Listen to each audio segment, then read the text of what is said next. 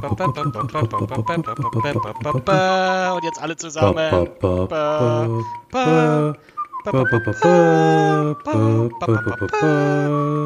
Es hört sich scheiße an, aber egal. Guten Tag und herzlich willkommen zu unserer zweiten Folge, die Boom Bingen, The Mandalorian. Wir sprechen heute über die ersten vier Folgen der zweiten Staffel von The Mandalorian. Und wenn ich sage wir, dann sprechen natürlich nicht im Plural des Majestates. Nein, ich habe wieder wunderbare Gäste an einer Seite. Er ist der R2D2 zu meinem C3PO, der Hahn zu meinem Chewie, der Dr. Evasan zu meinem Ponde Baba und der Kirk zu meinem Spock. Hallo Kit! Oh Gott, das ist aber schön. Ich wäre auch gerne deine, äh, hier, ähm, deine Frisur zu Prinzessin Lea. Du hörst meine Frisur zu Prinzessin Nein, Lea? ich wäre gerne deine Frisur, wenn du Prinzessin Lea wärst. Ah, Der ultimative Sidekick. Cinnamon Buns. ja gut, aber mit offenen Haaren hat sich für mich ein bisschen mehr gemacht, muss ich ganz ehrlich sagen. Also Episode 6 Prinzessin Lea über Episode 4 Prinzessin Lea. Was jetzt nicht nur am Sklavenkostüm liegt, aber auch an der Frisur. Ja, Ja, prinzipiell. Und wahrscheinlich auch, weil, ähm, weil Carrie Fisher nicht komplett besoffen war am Set. Nee, aber zugeguckst. Ach so. Also ich glaube, geguckt hat sie über alle Filme. Sie hatte extra ihren Coke Nail. Den sieht man ja, glaube ich, in, in Episode 5 oder Episode 4 sieht man, dass sie halt an der einen Hand einen ziemlich langen Fingernagel hat. Was sie ja dementierte, dass ihr Coke Nail ist, weil sie gesagt hat, wie jeder gescheite Kokser macht sie das auf dem Spiegel. Aber es sah halt so aus wie ein Coke Nail. Okay, alles klar. Da ist deine, äh, ja, deine Trivia ein bisschen besser gesetzt als meine. Schön. aber, aber auch schon, schon komplett erschöpft jetzt an der Stelle. Und deshalb haben wir uns natürlich äh, wieder einen Stargast an Land gezogen. Kit hat es mir damals angekündigt, dass er der Mann ist, der alles über Star Wars weiß, dem wir jede Frage stellen können, der alle beantworten kann und der größte Star Wars-Fan der Welt oh, ist. scheiße, ist das so? Ja, behaupte ich jetzt einfach mal. Und wenn, wenn wir zwei äh, R2D2 und C3PO sind, dann ist er auf jeden Fall K2SO, der wahre beste Druide in Star Wars. Es ist uns wie immer eine Ehre. Herzlich willkommen, George Luke. Ah, Kotaro Dürr. Hallo Kota. Das mit dem Coke-Nail war mir neu. Hi. Ich habe Ja, das aber auch das wusste ich gewusst. nicht. Ich habe das auch gewusst. Ja, ich habe mich lieber in die, äh, was, was Carrie Fisher angeht, habe ich mich lieber verloren in, in die Sage, in ihren äh, wahnsinnigen Auftritt über die komplette ähm, Saga hinweg. Ihren fantastischen Kurzauftritt in Rogue One. Ja. Und mh, ja. ja. Ich muss sagen, ich fand, ich fand das eigentlich ganz charmant.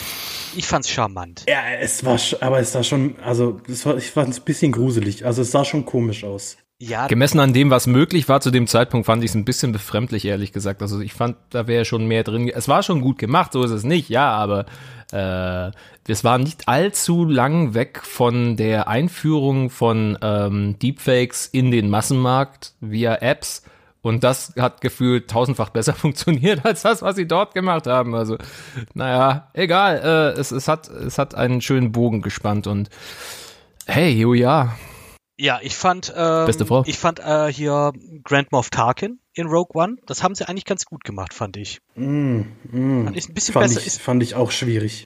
ja, ich fand's, ich fand's ein bisschen besser gemacht als als äh, als Lea, muss ich sagen. Aber für bei beiden habe ich mich gefreut über beide äh, über beide Cameos und Darth Vader. Ich fand's halt auch irgendwie, ich habe das, ich bin da nicht drauf klargekommen, dass wir mittlerweile so weit sind, dass wir einen Charakter komplett digital erschaffen können anhand von irgendwelchen Archivaufnahmen und Bildern von irgendeinem Menschen. Also ein Mensch, der halt schon lange tot ist, der dann eine komplett neue Rolle, äh, nicht neue Rolle spielt, aber die Rolle in komplett neue Szenen setzt. Und das, ich weiß nicht, irgendwie geht da die Technik zu weit.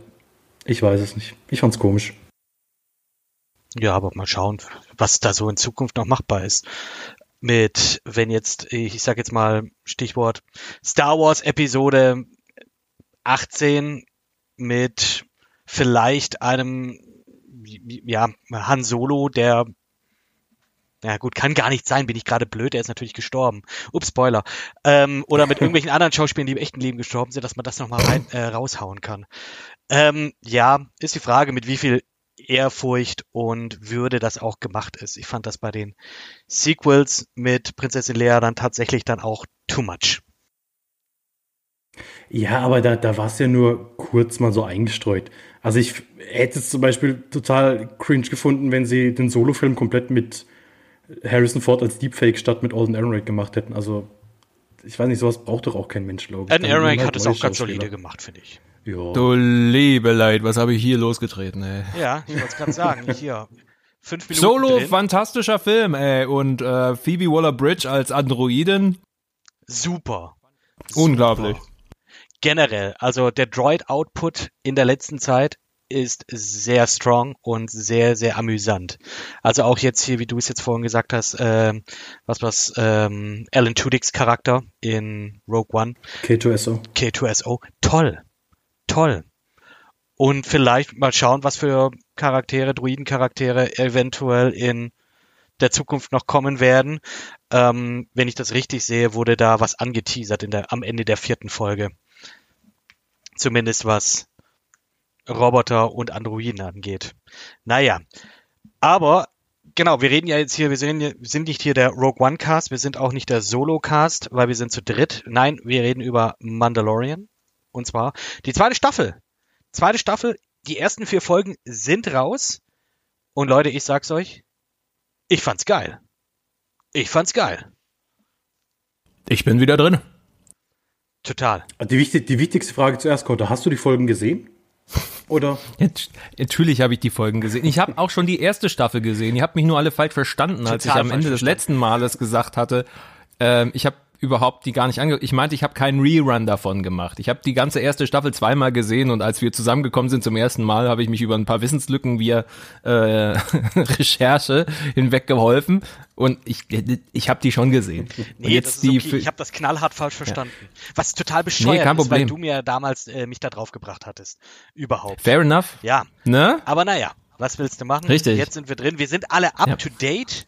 Also ich habe Ja. zumindest die vier Folgen äh, immer nebenher während der Arbeit angeschaut, Ja. ähm, während dem Homeoffice.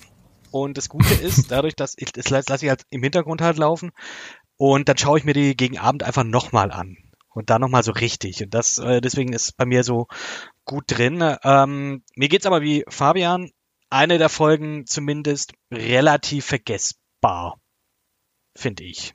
Bis auf den ein oder anderen Fun Fact, der da äh, in der Folge mitspielt. Ähm, ich würde einfach sagen, wir gehen die erste Folge oder wir gehen die Folgen einfach generell einfach nacheinander durch, oder? Jo. und sagen, was war geil, was war ultra geil und Leute, ganz ehrlich, die erste Folge, Kapitel 9, The Marshal, alter Falter.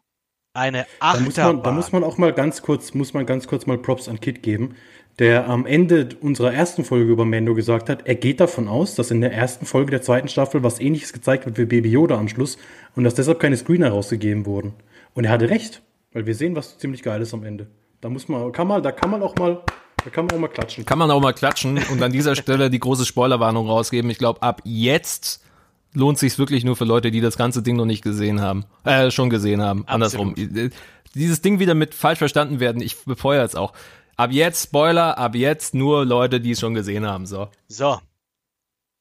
Leute, es war wirklich eine Achterbahn der Gefühle in dieser Folge. Für mich zumindest. Erstmal diese, ja, ich weiß nicht, dieser, dieser Switch in Bait, wo du einfach siehst, okay, er ist jetzt auf Tatooine. Das war meine, die erste Sache, die ich mir gedacht habe, so, okay, Tatooine, geil, aber warum? Warum nochmal? Ich weiß, es ist eine relativ kleine Story, aber warum müssen wir wieder nach Tatooine? Das, das ist so Star Wars Mainline Plot Ding. Bleibt doch, macht, macht euer eigenes Ding. Das können wir doch, das könnt ihr doch machen. Das muss nicht immer mit dem Großen zusammenhängen. Doch, muss es. Und es war der Hammer. Erster Bait and Switch. Es gibt hier in diesem erstmal die geile Szene ganz am Anfang, wo sie in dem, äh, wo, wo dieser Kampf stattgefunden hat zwischen den, äh, ähm, ja, woher kennt man diese diese Schweine, Jabba's Ork- Palast. Viecher aus Jabba's Palast, genau richtig. Und das ist schon mal ganz geil, wie hier, hier Vibrationswaffen und einfach wieder hier Mandalorian Badass. Mando richtig richtig gut, zerschnetzelt einfach alles und Baby Yoda versteckt sich in seiner Kapsel. Finde ich charmant, fand ich super. Und genau, er kriegt praktisch hier von äh, einem Gangster, Gor Koresh, den Hinweis, dass auf Tatooine eben ein Mandalorianer ist. Weil, wir wissen ja noch aus der letzten Staffel, er, äh, Mando, äh, ja, Mando, wie heißt er nochmal? Dinja, Din? Dinjarin. Dinjarin, hat die Aufgabe bekommen, das Kind, Baby Yoda, an sein Volk oder seine Rasse wieder zu übergeben, ihn wieder zurückzubringen.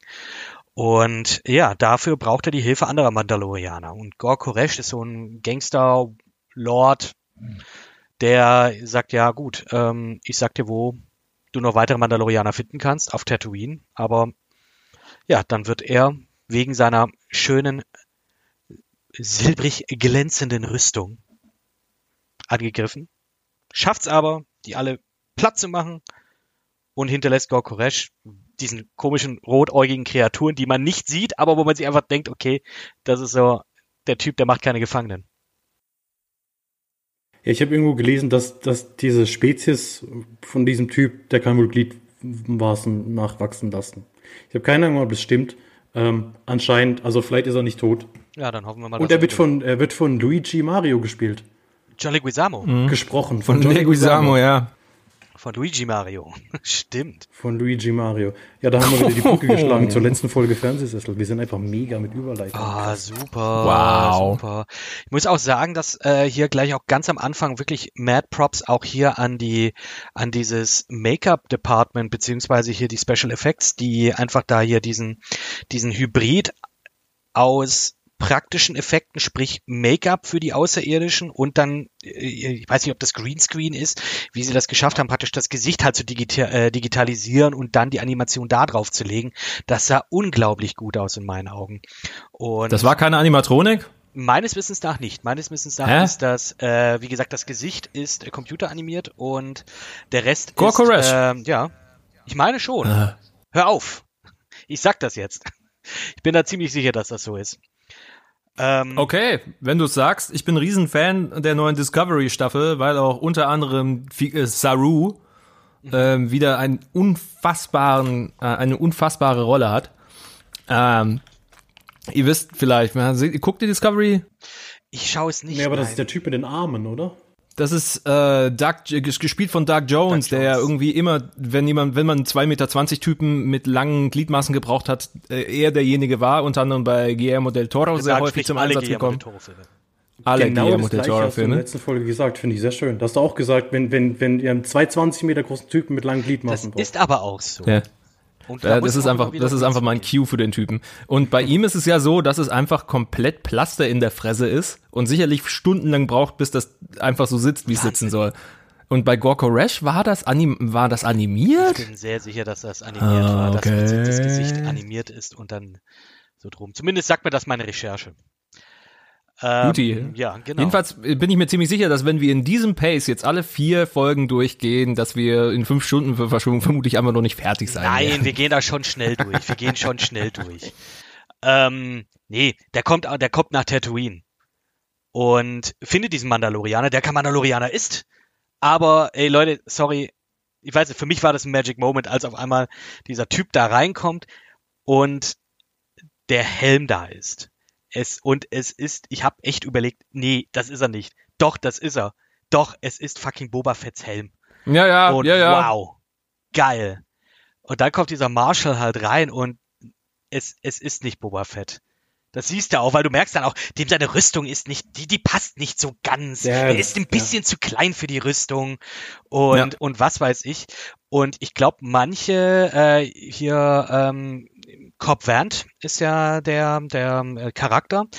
Den werden manche, wenn die die Bücher auch noch gelesen haben, die ja jetzt hier in den letzten Jahren rausgekommen sind, die werden ja dann auch wissen, dass äh, die wissen, dass es diese Person gibt, diesen Charakter.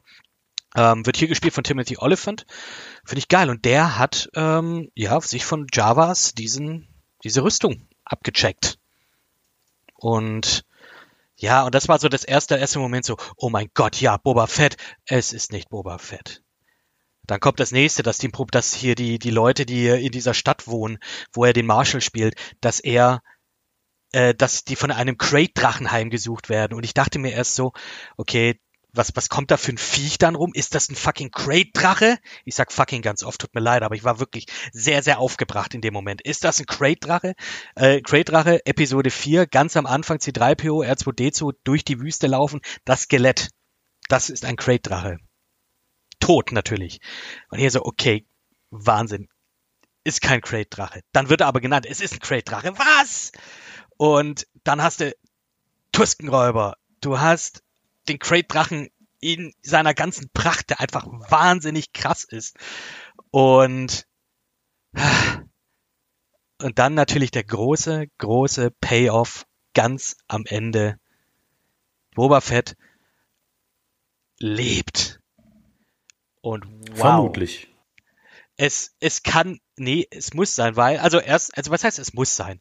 Also Temuera Morrison, ähm, hat ja Boba Fett gespielt. Also jetzt auch hier diesen Charakter, der da am Ende zu sehen war, ganz kurz, hat aber auch eben in den äh, Prequels äh, Boba Fett gespielt. Und Django. Django Fett, Entschuldigung. Django Fett, genau. Und Boba Fett ist ja auch ein Klon von Django Fett, der allerdings nicht diese Alters, ähm, ja, nicht so schnell altert, also praktisch in einem Mhm. normalen Tempo, äh, den er praktisch wie seinen eigenen Sohn aufziehen will. Und vom Alter her, vom Alter her passt das. Vom Alter her Ja, klar, passt das. es muss so sein. es, es muss einfach so sein. Und Ja, er sah auch auf jeden Fall so aus, als wäre er ein paar Jahre lang verdaut worden. Also das war nicht mehr so gesund rein von der, ja, sicherlich auch olfaktorisch schwierig. Aber mal, gesichtshausmäßig war da nicht mehr viel zu machen.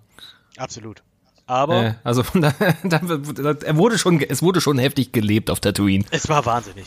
Es war wahnsinnig. Ich fand's mega geil. Also wie gesagt, Ich habe das ja gar nicht gemerkt, ne, auf dem ersten Drücker. Da musste mich Jules erst draufbringen. So. Hier, das letzte Mal äh, an dem Wochenende, wo alle noch mal in Restaurants gegangen sind, war ich dann mit ihm irgendwie im äh, Japanisch essen. Na, nicht mal, ich glaube, wir waren woanders. Egal, auf jeden Fall eher so, sagen wir, Ende der Reveal, ne? Ja, welcher Reveal? Hä? So, ja, äh, am ganzen, ich soll ich dir sagen? Ja, sag bitte. Ja, ja, Boba Fett. Das war Boba. Äh, Ich, ich, ich kam mir ein bisschen dumm vor in dem Moment, weil ich habe weder seine Waffen erkannt, an denen man ihn erkennen konnte, noch habe ich den Schauspieler erkannt. Also Ah, ja. das ist, ne, also Fabi, nur um deine Einführung von vorhin nochmal ad absurdum zu führen, aber so viel Durchblick scheint dann bei mir auch nicht gegeben zu sein. Aber allein die Tatsache, dass er es ist und dass sie diesen Charakter wieder herholen, nachdem quasi die ganze Folge über der Red Herring mit diesem Scheiß, äh, mit, mit seiner scheiß Rüstung rumging, wo, wo man die Hoffnung irgendwann schon aufgegeben hatte, dass da in der Hinsicht noch was passieren wird. Und ganz am Ende knallen sie einem den Typen um die Ohren. Stark! Sau stark! Ja, ist mega geil. Also, und auch hier wieder super viele Easter Eggs dann auch, die einfach Ja, auch hier brutal. wieder Spaß machen. So, ähm, ich habe mir dann so Diskussionen darüber durchgelesen, der Speeder, der von äh, Corvant äh, benutzt wird. Manche spekulieren, oh mein Gott, das ist Anakins äh, Podracer äh, Motor. sicher das Modell. Ich würde es auch Aber- sagen. Ich glaube jetzt nicht, das wäre jetzt wirklich zu arg auf die Nase gebunden, aber es ist definitiv ein Podraces, äh, Podracer ähm, Teil. Und das, das war schon, das war schön. Wie gesagt, auch alles hier die mit, mit der Rüstung war dann auch, wie gesagt, ganz toll, dass hier äh, den Jaren ihr so einen kräftigen Stoß auf den Jetpack gibt äh, von äh, von Cobb Vant und dann der Jetpack einfach losgeht. Ähm, schön schöner Throwback auf ähm, literally ein Throwback auf die äh, auf Episode 6. Ah, ist einfach ist einfach ach, das ist einfach schön. Das macht das das machen die da, da geht mein Herz auf. Es ist einfach Hm. gutes Star Wars und das hat mich sofort mitgenommen. So viel. Ja, vor allem binden sie einem die ganzen Easter Eggs nicht so auf die Nase. Die sind da und wenn man sie erkennt, ist geil. Wenn man sie nicht erkennt, ist aber auch nicht schlimm. Ist auch nicht schlimm. Das die machen es nicht zum Plotpoint. Richtig. Also gerade sowas wie, dass die Tusken Raider in einer Linie reiten. Weil Obi-Wan in Episode 4 sagt, dass sie es immer machen, um zu verstecken, wie viele sie sind. Oder dass der, dass der Crate Dragon sich genauso anhört wie dieser Schrei, den Obi-Wan macht, um die Tusken Raider in Episode 4 zu vertreiben. Ich meine, wenn man das nicht erkennt oder wenn man das nicht weiß, dann ist es scheißegal, dann, dann, dann stört es aber auch nicht. Aber wenn man es weiß und wenn man sich dann wieder dran erinnert, dann ist es einfach geil. Und die ganze Folge, also es war einfach wieder ein mega Start, so diese ganze Western-Ästhetik, die der ganze, die die Folge hatte. Ich meine, allein wie er anfängt und auf Mospelgo ankommt, sorry, das ist einfach für eine Handvoll Dollar. Wie, wie er da irgendwie ins Saloon reinkommt und den Einheimischen hilft gegen irgendwelche Gangster und dann noch mit den Ureinwohnern sich sympathisiert, mit den Tuskenräubern, die dann noch humanisiert werden, weil die ja auch eigentlich, ich sag mal, in Episode 4 sind sie ja einfach nur böse. Und hier werden sie dann too. einfach vermenschlicht. Ja, genau. Die Sie wollen die haben einfach eine auch nur leben. Backstory, genau. Und Sie wollen einfach auch nur eine gute Zeit. einfach schön. Einfach schön. Und was ich einfach mich gefragt habe, bei diesen Minenarbeitern, die in der ersten Folge ja, äh, wo erzählt wird, die das Dorf übernommen haben und von denen ähm, äh, der, der Marshall äh, das Dorf befreit hat, äh, die hatten so seltsame Helme auf. Und ich hatte jetzt keine direkte Referenz, ich wusste nicht, wer es sein sollte, aber es sah so aus irgendwie. Es hat den Eindruck gemacht, als sei das entweder aus irgendeiner Spielzeuglinie, weil die sahen ja wirklich albern aus. Das, diese Helme, die diese alle getragen haben, die sahen wirklich aus, als kämen sie irgendwie frisch aus einem 70s Science-Fiction-Film. Und ja, Star, Star Wars ging in den 70ern los, aber das war wirklich so ganz schlechtes, also wirklich schrottiges Kos- Kostümdesign, wie alle diese dummen Helme getragen haben mit den Schlitzen vorne. Toll. Also- Absolut unpraktisch. Genauso wie auch die Mandalorianer-Helme auch super unpraktisch sind. Ähm, Ja, weiß nicht, ob euch das aufgefallen ist, aber das, es, die, die Folge gab, hat es auch noch so ein bisschen so einen, finde ich, auch einen cineastischen Kick gegeben, den ich tatsächlich leider erst, als es vorbei war, gesehen habe, Ja, dass äh, sich das Seitenverhältnis geändert hat, als die, äh, als der Kampf mit den Crate-Drachen losging. Dass dann das Bild einfach von, von Breitbild einfach dann äh, die Balken dann verschwunden sind nicht verschwunden, die sind halt so, so schön nach oben und nach unten äh, wegge, wegge ähm, geschoben worden. Ich habe es nicht Hm. gesehen, aber es war Wahnsinn, also es ist mir da aufgefallen, als wir da zurückgingen und finde find ich, fand ich geil und so. Es ist gut gemacht gewesen, irgendwie haben sie das gut geschnitten, äh, dass man das eben so äh, nicht sieht, beziehungsweise da eine etwas natürlicheren, einen natürlichen Übergang dann auch gefunden hat. Geil. Fand ich, fand ich auch sehr, sehr schönes Detail, auf jeden Fall.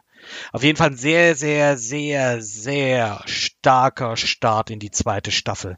Hat mich sofort abgeholt. Das war, ah, das war, das war der Wahnsinn. Also fand ich Und war auch die, die erste Folge, die John Favreau selbst gemacht hat, also auf dem Regiestuhl. In der ersten Staffel hat er nur geschrieben, produziert und hier hat er zum ersten Mal Regie geführt. Anscheinend gab es irgendwelche äh, Terminkonflikte wegen König der Löwen, weil er da halt Regie führen musste und konnte Ah, da in der okay. ersten Staffel nicht auf dem Stuhl sitzen, aber jetzt zum ersten Mal. John Favreau, vielleicht war das sein Markenzeichen. In der zweiten Folge hat dann Peyton Reed Regie gemacht. Den kennt man aus den Ant-Man-Filmen. Ähm, das sind wahrscheinlich die Filme, die man, mit denen man den noch am ehesten noch, glaube ich, assoziieren würde. Ähm, ja, genau, also so ziemlich, ja, die letzten drei oder vier Paul Rudd-Filme hat er, glaube ich, mitgemacht, wenn ich da, wenn ich mich da richtig erinnere. Und Girls United, Nee, ganz wichtig. 2000. was? Also sagt Google jetzt, keine Ahnung.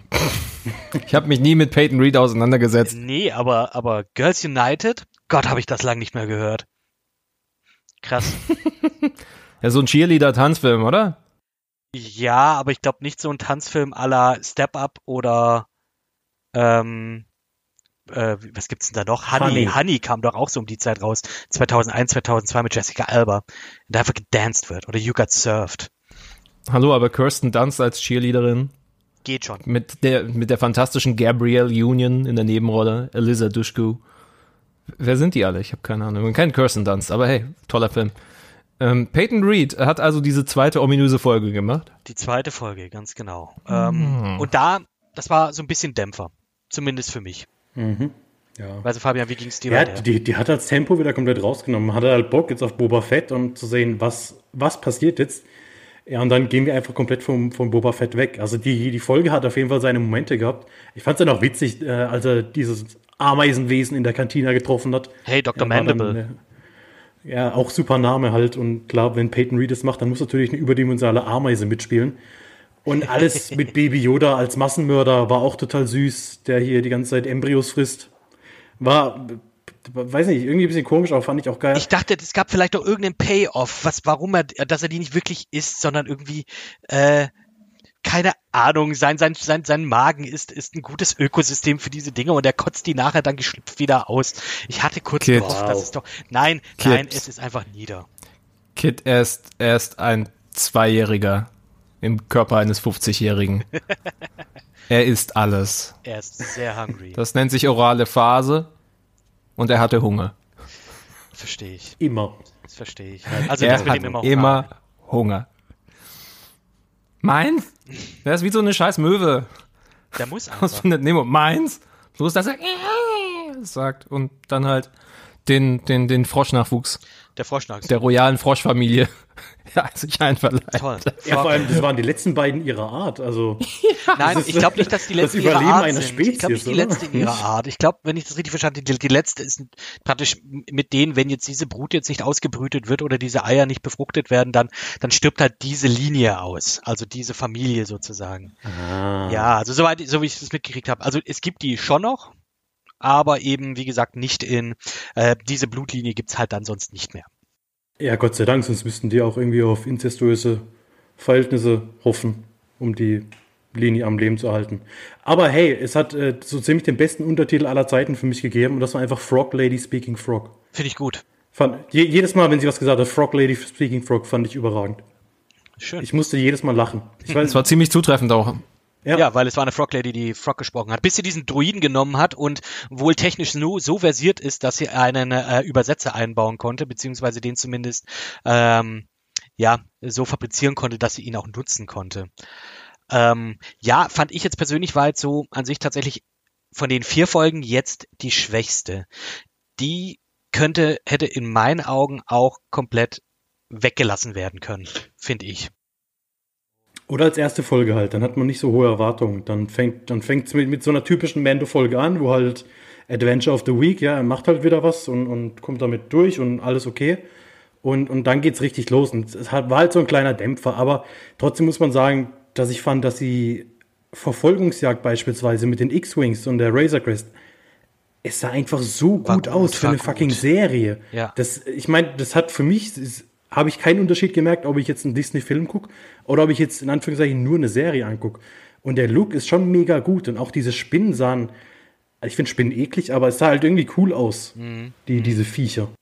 Ich muss auch hier, hier sagen, wie, wie, wie, wie geil einfach auch dieser, dieses, ähm, dieses Setup für diese Verfolgungsjagd war, was einfach äh, eine Polizeikontrolle im Weltall war. Ja. Mit diesen zwei X-Wings. Erstmal so X-Wings, geil. Und dann machen sie halt hier, ja, dein, dein Tracker ist irgendwie aus und bla bla bla. Und also ja, das muss ich, ah, sorry, muss ich reparieren lassen. Ja, und den linken, den Blinker links, den müssen sie auch ersetzen, ne? Ja, ist okay. Also ja, wir lassen, wir lassen Ja. es jetzt bei einer Warnung. Also äh, schauen Sie mal, dass Sie das dann jetzt hier machen. Und oh Gott, das war so geil, wie, wie dann. Okay, kannst du bitte auf einen anderen, wenn der eine dem anderen sagt, kannst du auf einen anderen Kanal wechseln, dann ist nur ruhig und dann äh, und dann spreiten sich die Flügel, äh, die S-Foils und so. Oh shit. Okay, jetzt geht's ab. Und ah, geil. Das war so einer der besseren Momente aus der Too Fast, Too Furious Reihe, so. so ein bisschen, ja. Genau Ja, also der Humor, den hat schon so ein bisschen getroffen in die Richtung. Jetzt, jetzt werden wir so ein bisschen Screwball, jetzt, jetzt nehmen wir, nicht Screwball, jetzt nehmen wir so ein bisschen den, dieses, dieses, dieses Awkward mit rein. Sowas sehr, sehr Jetziges in ein völlig fremdes Szenario. Das war, das war cool. Ja. Das, das hat schon was gebracht. Letztendlich hat das alles ja nur einem Zweck gedient, nämlich die Razor Crest so sehr zu zerstören wie möglich. so gut und- auf jeden Fall. So gut. ja. Ja, und die, die Folge drauf hat das halt dann beendet sozusagen, äh, was, was diese Folge angefangen hat. Ich meine, was hat diese, was hat die Razor Crest in dieser Folge alles abbekommen? Also äh, eine Bruchlandung, dann einen Sturz durch eine Eisdecke, ähm, eine dicke Spinne ist auf ihr gelandet. Und hundertprozentig haben sicherlich die äh, X-Wing-Piloten auch den einen oder anderen Laserschuss verfehlt und die Razor Crest damit getroffen. Wer weiß. Auf jeden Fall, äh, die hat sehr, sehr viel mitgemacht. Die hat sehr, sehr viel mitgemacht.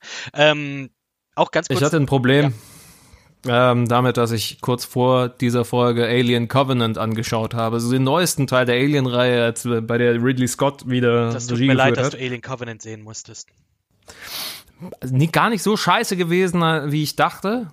Aber allein das Szenario, Eier im Boden eingelassen zu haben, aus dem kleine Viechs schlüpfen, war mir dann zu nah dran. Das ist aber auch wirklich ikonisch. Ne? Also das ist ja ikonisch. Ja. Das ist sogar im ersten, dass du dann sogar in den äh, auf den Alien-Plakaten dieses Ei dann auch siehst einfach, weil das einfach so äh, so prägnant ist. Und hier auch das äh, ursprüngliche Design von den äh, von den Teilen, äh, von diesen Spinnenviechern von Ralph McQuarrie. den, der ja hier die äh, mehr oder weniger das, die ganzen Konzeptzeichnungen für die alten Star Wars Filme auch schon gemacht hat und da immer noch teilweise eben mit drin ist.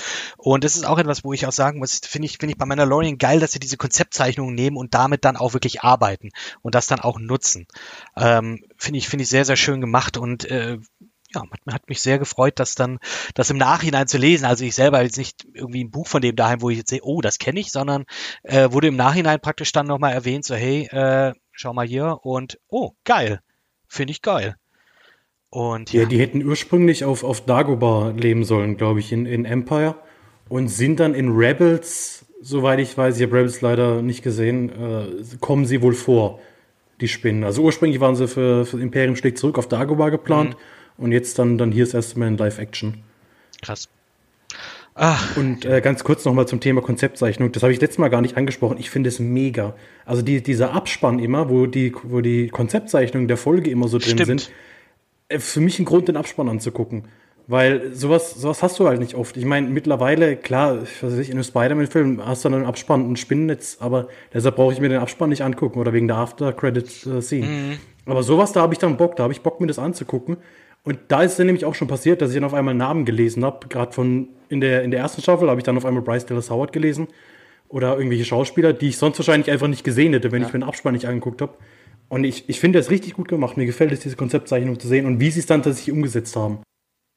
Ja, voll. Ja. Und ich finde es eigentlich nur schade, dass dieser, dass diese, äh, dieser Abspann so kurz ist. Weil irgendwie, das sind immer die letzten fünf Minuten der Folge. Davon sind es irgendwie gefühlt nur eine Minute sind äh, tatsächlicher Abspann. Der Rest sind, ähm, sind hier die Slides von den ganzen äh, Synchronsprechern äh, und den äh, für jedes Land in dem es eine Synchronfassung äh, gibt. Und das läuft einfach dreieinhalb Minuten oder so. Und so, okay, alles klar. Ähm, hier steht dran, Runtime 40 Minuten und jetzt sind es dann aber auch nur tatsächlich 20, äh, nee, nicht ganz so, aber so 33, 34 Minuten für eine 40-minütige Folge, die mir angezeigt wird als solche. Finde ich schade. Ja, und aber ansonsten, ja, das ist so, würde ich jetzt echt sagen, die schwächste von den vier Folgen. Paar schöne Momente auch, ähm, aber eben, wie gesagt, für mich, die hätte man auch rausnehmen können. Ja. Ja.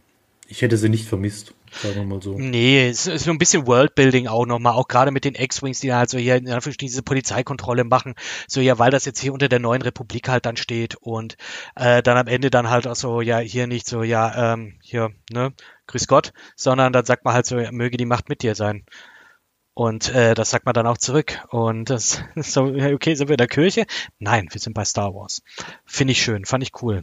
Dass das so ein bisschen Worldbuilding-mäßig hat das ein bisschen was gemacht. Zumindest mit der Rolle der neuen Republik jetzt gerade, wie gesagt, dadurch, dass die ähm, hier X-Wings da unterwegs sind. Und habe mich auch gefreut, die einfach auch wiederzusehen. War aber, jetzt nochmal ganz kurz gerade nochmal erwähnt hast. Ich fand's komisch, dass er gesagt hat, möge die Macht mit euch sein. Weil er weiß nicht, was die Macht ist. Oder er weiß nicht, was, er weiß ja nicht, was, was Baby Yoda macht. Also er benutzt ja, also mhm. also die, ich sage jetzt mal die Force, damit ich nicht immer Macht sage. Baby Yoda benutzt die Force und Din Djarin weiß nicht, was es ist. Und er weiß offensichtlich nicht, was Jedi sind, aber er sagt, möge die Macht mit euch sein. Das hat mich dann, fand ich so, okay. Also entweder ist halt einfach so weit, dass mittlerweile jeder sowas sagt, dass es mehr oder weniger, ich weiß nicht, in den normalen Sprachgebrauch übernommen wurde und sich keiner mehr der, des Ursprungs bewusst ist. Auf der anderen Seite denke ich mir, ja gut, wie viele Jahre nach Episode 6 spielt das? Also Jedi waren ja ein Thema noch. Mhm, richtig. Ja, dann wiederum sind wir im Outer Rim. Und bei einem Universum, was dermaßen weit gespannt ist, finde ich es durchaus realistisch, eine Situation zu haben, in der man einfach Redewendungen hat, deren Ursprung man nicht nachvollziehen kann. Mhm. Also, dass man halt einfach sagt, okay, die stehen irgendwie auf Macht, was auch immer deren scheiß Problem ist. Damit man nicht das Problem mit denen hat, sagen wir einfach, äh, babbeln wir einfach ihren Scheiß nach. so wie wenn Weg. du nach Bayern gehst und automatisch Grüß Gott sagst, um nicht aufzufallen. okay. so ein bisschen so nach dem Motto. Okay, gut. Ich nehme alles zurück, was ich gesagt habe. Ich sag's aber, in 50 Jahren werden die Leute auch sagen, das ist der Weg. Das ist der Weg. Und dann? sagen sie jetzt schon in meinem Freund, Freund und Bekannteskreis, was ich sehr gut finde. Ja, weil, wie gesagt, Kotter, das ist der Weg. This is the way. Solange sie nicht anfangen mit Waffen sind meine Religion, alles. Ah, ja, okay. bitte nicht, bitte nicht. ähm, ja, aber andere. Was sagt Leute. er nochmal? Was sagt er nochmal jedes Mal, wenn es darum geht, dass er sich von seinem, dass er, dass er von, von dem Kleinen getrennt wird? He and I must not be parted oder irgendwas. Where, where he goes, I go. Where he goes, I go. Und er sagt das bei jeder Gelegenheit. Ja, Ist euch mal aufgefallen? Würde ich aber- würde ich glaube, ich aber in der vierten auch machen. Folge.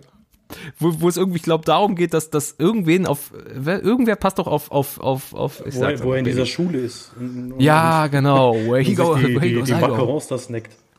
Ja, ja, lecker.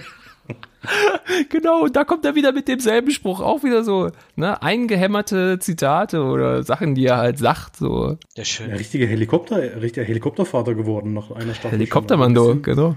bisschen, bisschen, bisschen übertreibt das der Gute. Ja, ja, aber das sieht man, diese Momente kommen immer mal wieder durch.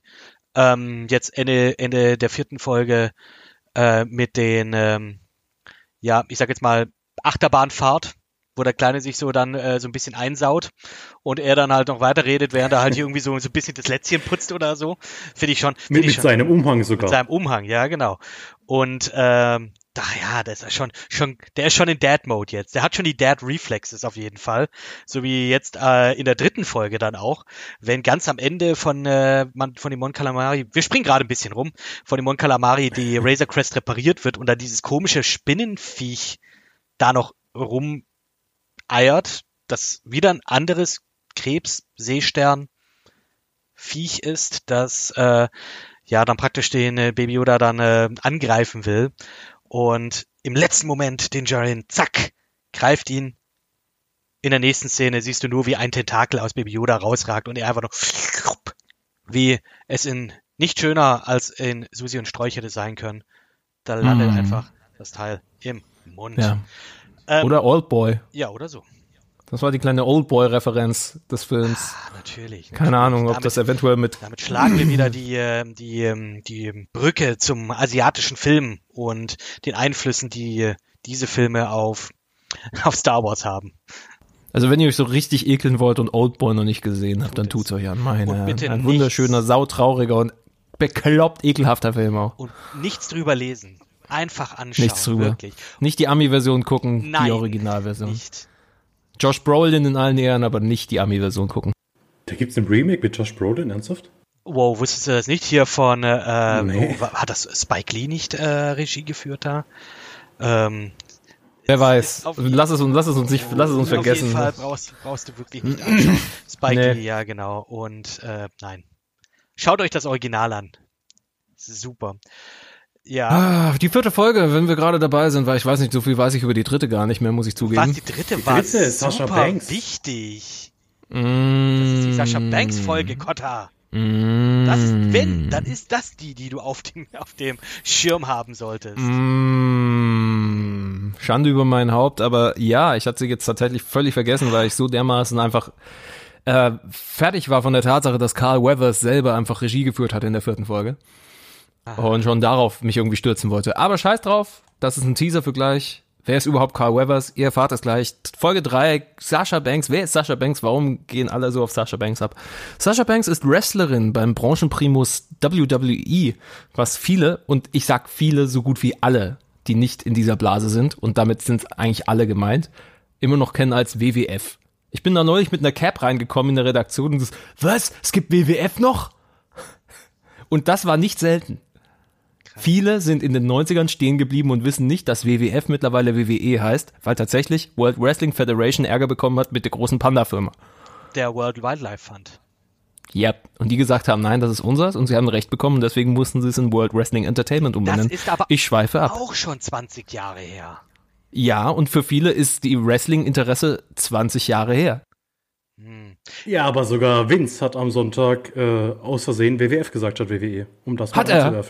Ja, als er, Bei der Survivor als er da Series. Seine, genau, als er hier das, das, als er einen Undertaker angekündigt hat. Da, da hat er eh so ein bisschen komisch deplatziert gewirkt. Das habe ich zum ersten Mal gedacht, dass Vince McMahon ein Mensch ist.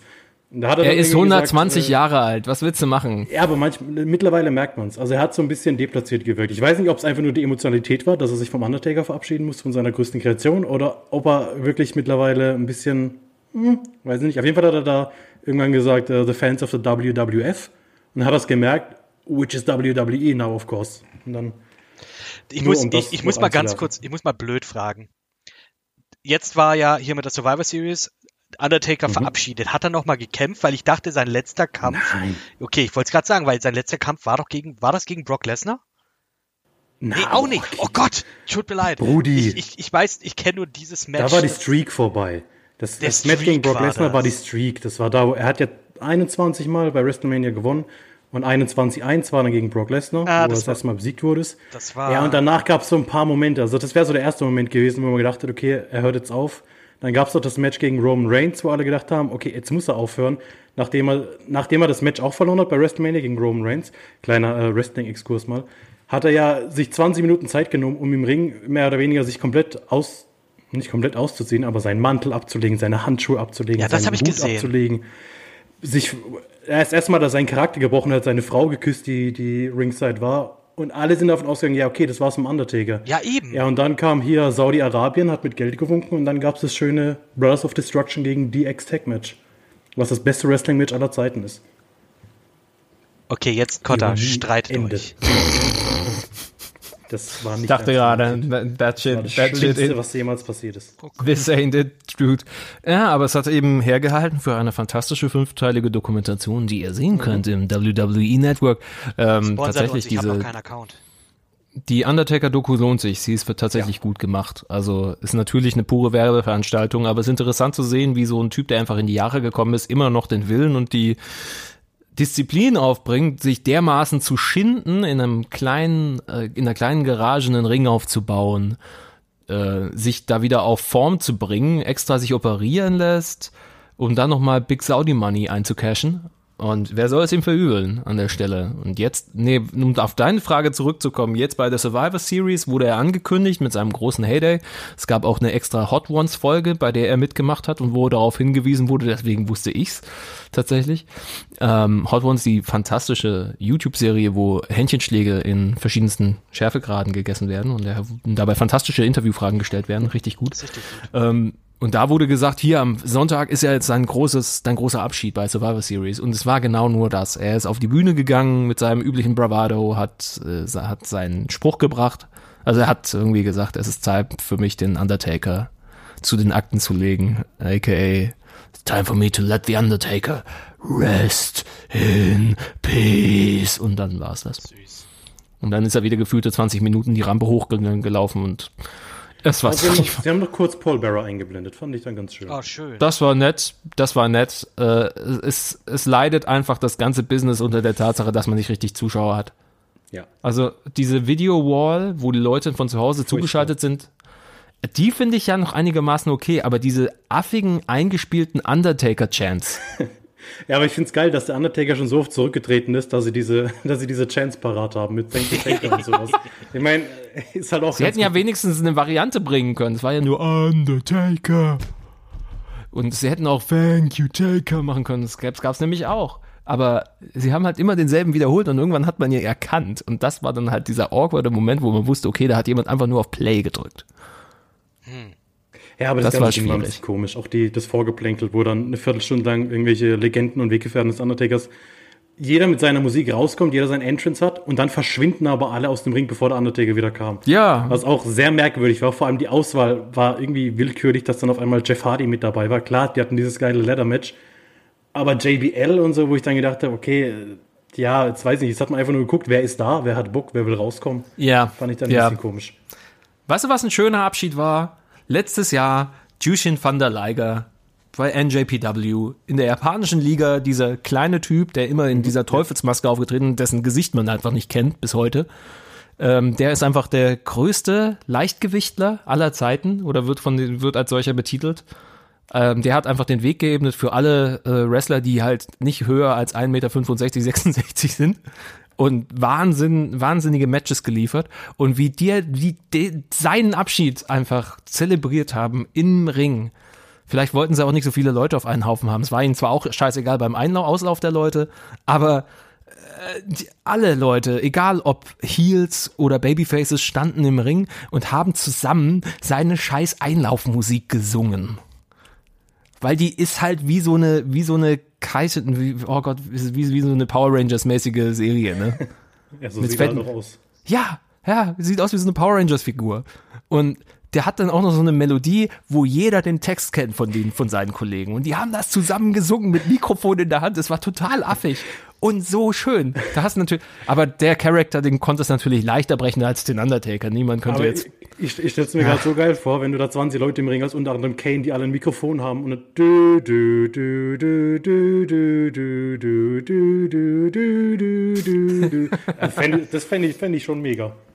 Es wäre auch sehr albern gewesen, aber, aber geil. Und vor allem hat es ja dieses Fotoshooting gegeben im Vorfeld, ne?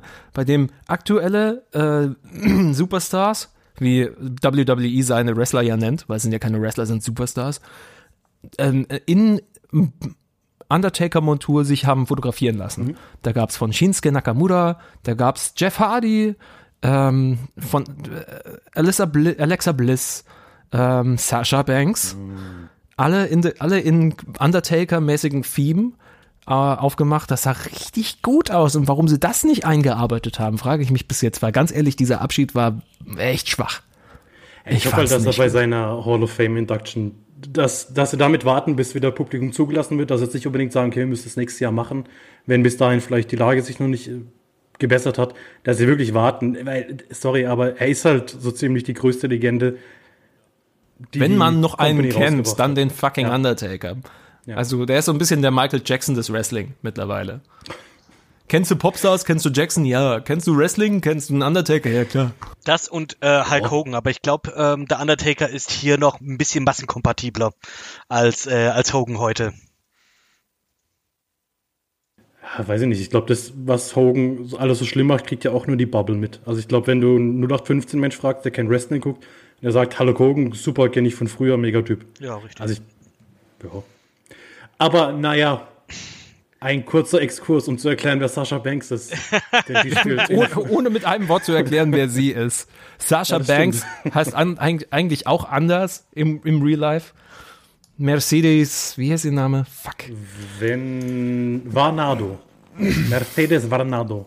Äh, Mercedes Varnado nennt sich im Ring äh, Sasha Banks. Äh, she's the boss. The boss. Ähm, und äh, ihr Finisher ist das Banks Statement. Haha, Banks Statement. Mhm, mhm, verdammt. Cooler Finisher aber. Ähm, sehr, sehr fantastische Athletin. Und hat halt diese kleine Rolle, in der sie eine von diesen drei äh, Mandalorian äh, spielt, Mandalorianern spielt, die ihre Helme abziehen können. Was ein Twist! Ja, richtig. Also das, Also ich, ich stand so da und war, äh, stopp, wait a second, was passiert, warum? Was, was, ja, was auch der, auch unser guter Mando stand dann auf dran, so, hä, das ist aber nicht der Weg. Äh, Entschuldigung. Ja, ich dachte nur so, me, what the fuck? schon wieder. This is not the way. Also wie geil, wie ein- einfach alle Zuschauer sofort aus den Augen von Mando die Situation mitverfolgt haben. Ja. Alles war so, was? Außer, außer du hast Clone Wars geschaut. Weil ja hier für viele Fan-People hier so ein bisschen so äh, vielleicht das Herz oder das Klappmesser aufgegangen ist in der Hose, ähm, dass Bo-Katan hier am Start ist. Bo-Katan, äh, ich würde fast fast sagen, glaube ich, OG Mandalorian. Also hier, das ist ja die die Schwester, glaube ich, der der Herrscherin von Mandalore gewesen. Äh, und auch hier, um nochmal die, die Brücke jetzt auch zu dem, ähm, zu Giancarlo Espositos äh, Charakter Moff Gideon zu schlagen, der sich ja am Ende aus seinem TIE Fighter mit diesem Darksaber rausgeschnitten hat. Wer den Darksaber hat, ist de facto Herrscher von Mandalore. Und ähm, ja, und das findet man auch in der Folge raus. Sie sucht diesen, sie sucht praktisch den, diesen, diesen Darksaber. Sie weiß, dass Moff Gideon den hat. Zumindest wird ihr das dann auch zumindest so äh, so gesagt. Und ja, sie kommen, ähm, diese drei Mandalorianer kommen Mando zu Hilfe in Zeiten größter Not, in der das Baby ins Wasser geworfen wird, von einem Mammakor aufgefressen wird und dann kommen sie und dann treten sie den Leuten in den Arsch. Und das nicht nur einmal, sondern zweimal. Und genau, das war auch wirklich so ein, so ein What the fuck Moment für wirklich für die Leute, die eben zwar äh, Mandalorian kennen, aber vielleicht nicht die Serie. Okay, die, der nimmt jetzt den Helm ab. Und da kommt dann auch raus, ähm, etwas, was ich jetzt in Diskussionen immer mal wieder gelesen habe. Äh, es wurde immer wieder angesprochen, warum nimmt der denn seinen Helm nicht ab? Das ist doch in The Clone Wars, haben die doch andauernd ihre Helme abgenommen. Was ist denn los? Ja, und ähm, ja, dann wurde halt da praktisch mehr oder weniger in zwei Sätzen erklärt, ja, du bist, äh, ja, du bist aufgewachsen unter, unter so krass Ultrafanatikern, die nur den einen Weg kennen, den des äh, Mandalore. Und ja, du bist ein bisschen krass unterwegs.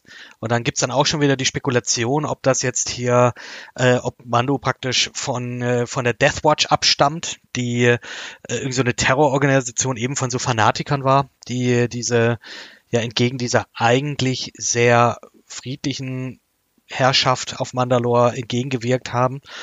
Fand ich, fand ich cool, dass sie das erklärt haben, so für die Fanboys. Und was ich auch schön fand, äh, war auch, dass Katie Sackhoff, die Bo-Katan ähm, spielt, sie ja auch gesprochen hat in Clone Wars.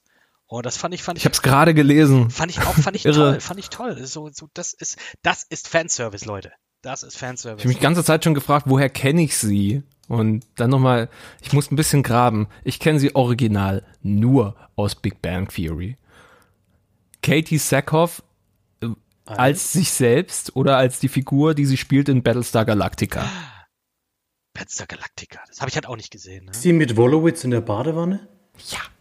Ah, okay. Ja. Ich kenne Katie Sackhoff. Ja, ja der, okay. der Name war mir bekannt. Ihr Gesicht ist ja ein sehr, äh, sie hat ein sehr eigenes, eigene Mimik und so. Also man, man erkennt sie einfach und erst, Moment, stopp mal, die kennst du, hä, was?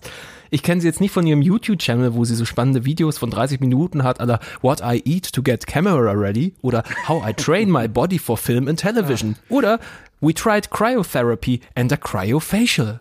Okay, ich habe jetzt die Glocke aktiviert. Absolut. dong dong. Ähm, Katie Sackhoff. Es ist, das ist, das ist ja toll. Das wusste ich nicht, dass sie, ähm, also ich habe Clone Wars nicht gesehen, ne? Sieh's mal. Keine und das ich habe tatsächlich ich hab angefangen. angefangen. Ich habe auch angefangen. Und ich habe irgendwie komme ich nicht rein ja, ich, ich, ich will das jetzt hier, Homeoffice will ich nutzen und das nebenher äh, mir irgendwie noch mit reinziehen. Weil, ähm, Schande über dich, äh, Six TV, muss ich jetzt mal hier sagen, ihr habt Sailor Moon abgesetzt. Schande über euch, jetzt weiß ich nicht, was ich mehr schauen soll. Äh, das mache ich jetzt. Äh, ja, mache ich jetzt mit, ähm, mache ich jetzt mit Clone Wars wahrscheinlich. Oder Rebels, ich weiß es noch nicht. Das werde ich auf jeden Fall noch machen. Ja, wenn dann schon erst Clone Wars. Ja, wenn dann schon. Weil ich glaube sonst, weil, weil ich meine, dass Bukatan ja auch in Rebels vorkommt. Also, dass sie ihm äh, ja. Ich, ich, ich, ich, ich bin mir da nicht sicher. Ich, ich, ich glaube, zwei, drei Folgen die, auf jeden Fall. Sie ist doch die Schwägerin von Obi, oder? Von, also mehr oder weniger die Schwägerin von Irgendwie Obi. sowas. Ich, wie gesagt, ich habe es auch nicht Weil gesehen. Duchess, se, se, Wir sind die großen Experten, die jetzt hier den Mandalorian-Cast machen. ähm, aber. Warte mal. Doch, Duchess Satine ja. ist ihre Schwester, das hast du ja gesagt. Genau, und die ist, ist ja mehr oder weniger der Love Interest von Obi, auch wenn die nicht wirklich Ne? Darf er doch nicht. Aber sie würden gern, aber er, also er darf, er darf ja nicht, er darf schon hier äh, Bunga Bunga. Er darf nur nicht äh, lieben.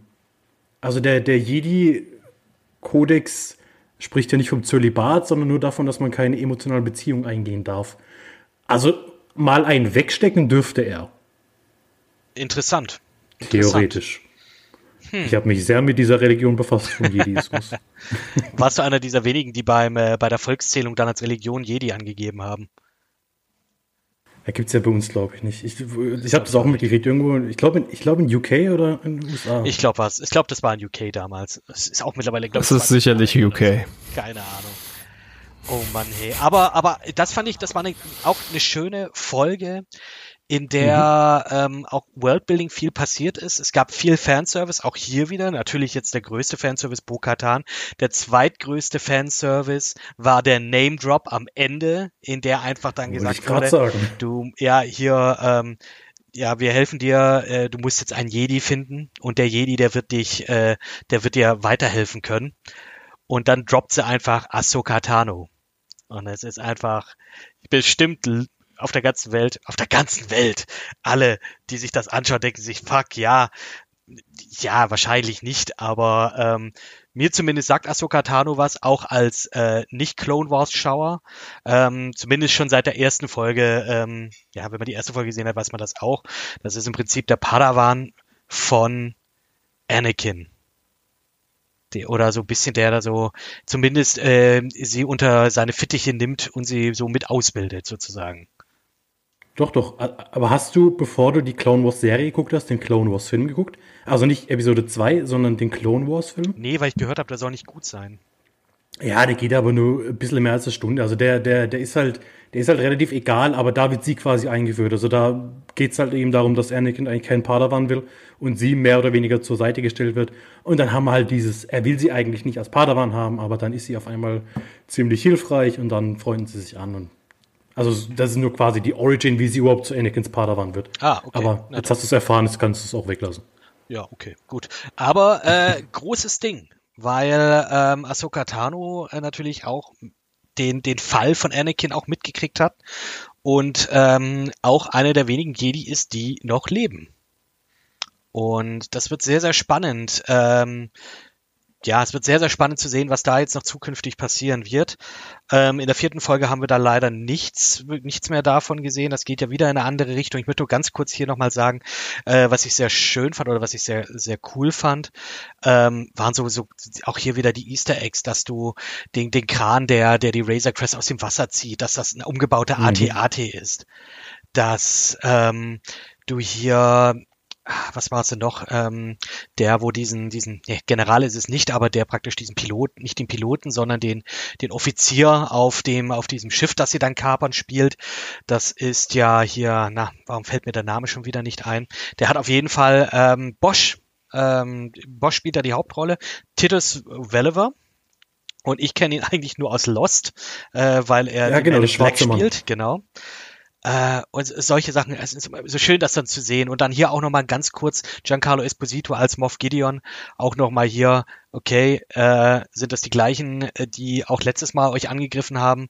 Ähm, ja, wahrscheinlich schon. Ja gut, dann weißt du, was zu tun ist. Und das ist einfach ein Selbstmordkommando äh, ins, in, in die Wege führen. Und ach, krass einfach. Also fand ich, war eine sehr, sehr starke Folge. Auch, wie gesagt, wegen den, äh, wegen den, ähm, ja, wegen die, wieder diesen Anspielungen, wegen Bo-Katan ähm, und auch wie die Mandalorianer zusammengekämpft haben. Also, dass sie da einfach zack, zack, zack Ja. hingehen. Geile Sequenz, wie sie das dann äh, hinkriegen. Und auch mit einem Lacher drin dann auch nochmal so, wo habt ihr die gefangen gehalten? Ja, hier im Frachtkontrollraum. Zack, geht das Ding auf, alle, alle Bösen fliegen raus. So, das war's. Setzt den Tee auf, wir sind gleich bei euch. Fand ich schon sehr, sehr schön. Also, Mir der, mir der Planet auch gefallen. Das war, sowas hat man bei Star Wars finde ich, nicht gesehen. Man hat Wasser gesehen. So viel Wasser sieht man bei Star Wars irgendwie nicht. Klar in Episode 9, wo Raider über diesen Dingsfluss zum Todesstern fährt. Aber irgendwie so ein Wasserplanet war mal was Neues. Und dann war es auch nur sinnvoll, dass da eben diese Frog-Menschen und die Kraken-Menschen Ja, und und, die Calamari. Calamari leben. ja. War, das war, fand ich dann irgendwie Das ganz Wichtigste, süß. was- Und der Vollständigkeit halber, ganz kurz hier noch Bryce Dallas Howard, die Regie. Wenn wir es bei allen Stimmt. anderen Folgen jetzt auch gesagt Ja, haben. stimmt. Hier war es wieder die gute Bryce. Absolut, abs voll total gut. Ähm, Vor allem an- auf einem Schiff, also ein echtes Schiffschiff. Ja, so ein fand ich- blöder, fand ich cool. so ein scheiß Kahn, Alter. Wir sind in einem, es ist halt Star Wars. Battles in Space. es, ja, Und was machen wir? Wir fahren mit dem fucking Schiff. Fahren- Also was ist denn die Logik einfach? das, das Wichtigste, was ich aus dieser Folge rausnehmen wollte, also ich wünsche mir ja nicht viel zu Weihnachten, aber diesen einen Pullover, den der, der dieser Mon Calamari äh, da anhat, den finde ich mega geil. Also den, den, den hat, glaube ich, irgendjemand dann auch gefunden. Den gibt's irgendwo zu kaufen. ähm, Ich habe das auf Reddit Ernsthaft? gesehen. Irgendwo, irgendwo habe ich das. Nein, fand, ich, fand, ich, fand ich doch sehr, sehr charmant. Ähm, genau, richtig. Aber war, war auch wieder hier schön ähm, mit diesen neuen Gesichtern. Aber altbekannte gibt es dann in der vierten Folge. Hup. Ja, genau. Und jetzt, Kotta, bitte, wer hat denn hier nochmal Regie geführt? Vierte Folge. Ach, du meinst ja etwa die fantastische Folge, in der Carl Weathers, in der Carl Weathers auch wieder auftritt, Ja. tatsächlich auch Regie führt. Mit einem wunderbaren Wie- Bart. Wie albern fandet ihr diese Folge? Und wie lang dachtet ihr, hm, ist es vielleicht einer der üblichen Krawallnasen, die hier Regie führen? Weiß nicht. Also, Ich so, so. Hä- wär- Wäre Taika Waititi, Wait- Waititi am Ende rangestanden, dann hätte es mich nicht gewundert. Das stimmt. Aber das war so albern und Ja. so 80s. Mir hat das Spaß gemacht. Mir hat das absolut Ich fand es auch lustig, aber es war so ein völliger Bruch. Es war genauso ein Bruch wie die letzte Folge, erste Staffel, bei der halt Taika so richtig in die äh, richtig reingelangt hat. Und dieses, da wurde so richtig Screwball-mäßig. Da wurde so Wegen richtig wegen diesem Screwball-mäßig. Retroll halt, der war die ganze der Comic Relief. Er Allein war- wie er sich ein, eintintet, als er das erste Mal Mando wieder sieht. Ja, Das war ja wie bei Findet Nemo, als dieser Genau. kleine Oktopus sich eintintet. jetzt habe ich mich eintintet. Oh nein. Das war fantastisch. Das und äh, Horatio Sands einfach nochmal die, die Bühne geboten. Da konnte er nochmal so Nochmal richtig richtig toll. Horatio Sands, weil ich wusste auch nicht, dass er bei, also ich bin nicht der riesen SNL-Fan, deswegen wusste ich nicht, dass er bei Saturday Night Live mitgespielt hat, aber man hat einfach gemerkt, Com Comedic Timing, he's got loads of it. Und das war wirklich sehr, sehr witzig mit ihm. Ja, aber auch, auch hier, auch der, auch die Baby Yoda Momente fand ich halt auch schön. Ganz, ganz am Anfang so, ja, hier, du nimmst das Teil. Ah, das ist so, das war so Mega, Rocket mega. Raccoon Groot Moment war das so. Du nimmst das Teil. Ja. Das hast du da rausgenommen. Das Teil, das du jetzt in der Hand hast, das tust du dahin, wo du das andere rausgenommen hast. You to put the blue wire where the red was and the red one where the blue was. Und es ist, es Don't ist, let him touch. es ist super. Und natürlich berührt das, äh, berühren die sich die zwei Teile. Und ich finde das, ich finde das so charmant und äh, ja, ich, ma- ich liebe diese, ich liebe diese Baby Yoda Momente, die wirklich diese kleinen, die das so ein bisschen dann auch wegnehmen, äh, so ein bisschen dann auch diese Ernsthaftigkeit rausnehmen und das ist einfach, ach, das ist schön, das bricht's auf. Das ist auch immer so, wenn die Folge vorbei ist, dann rufe ich auch immer meine Freundin dann noch her und sag dann so, ja, hey, guck mal, was, guck mal, was Baby Yoda in dieser Folge Tolles gemacht hat. und dann zeige ich ihr genau diese Szenen und dann sagt sie, das ist ja nett und geht wieder. Nein, sie freut sich. Oh. Nein, nein, nein, nein, nein, um Himmels Willen, nein, sie freut sich mega dafür. Sie freut sich und lacht dann auch mit und ich glaube, es ist auch nicht gespielt. Schenk ihr ein Baby Yoda zu Weihnachten. Ich habe, Beste Investition, die ich je gemacht habe. das wäre eine Idee. Er kostet, kostet 35 Euro im NTG-Store oder sowas. Das wäre eine Idee. Es ist ein Mini-Plüsch in Yoda-Form. Natürlich will sie das. Liebe Grüße an der Stelle. Ja. Nee, aber es ist schöne, sind schöne Momente auf jeden Fall. Und äh, die ganze Folge, fand ich, war auch wieder hier ein Sammelsurium an was, was, was Momenten.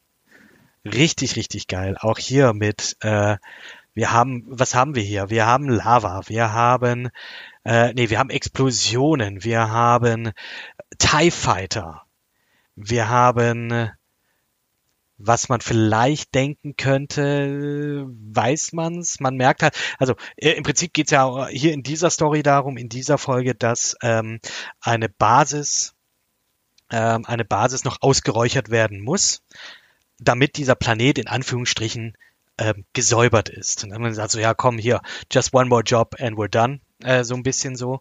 Ähm, und Cara Dune und äh, Grief Karga, die äh, sind dann halt eben mit dabei und sagen, wir machen das jetzt.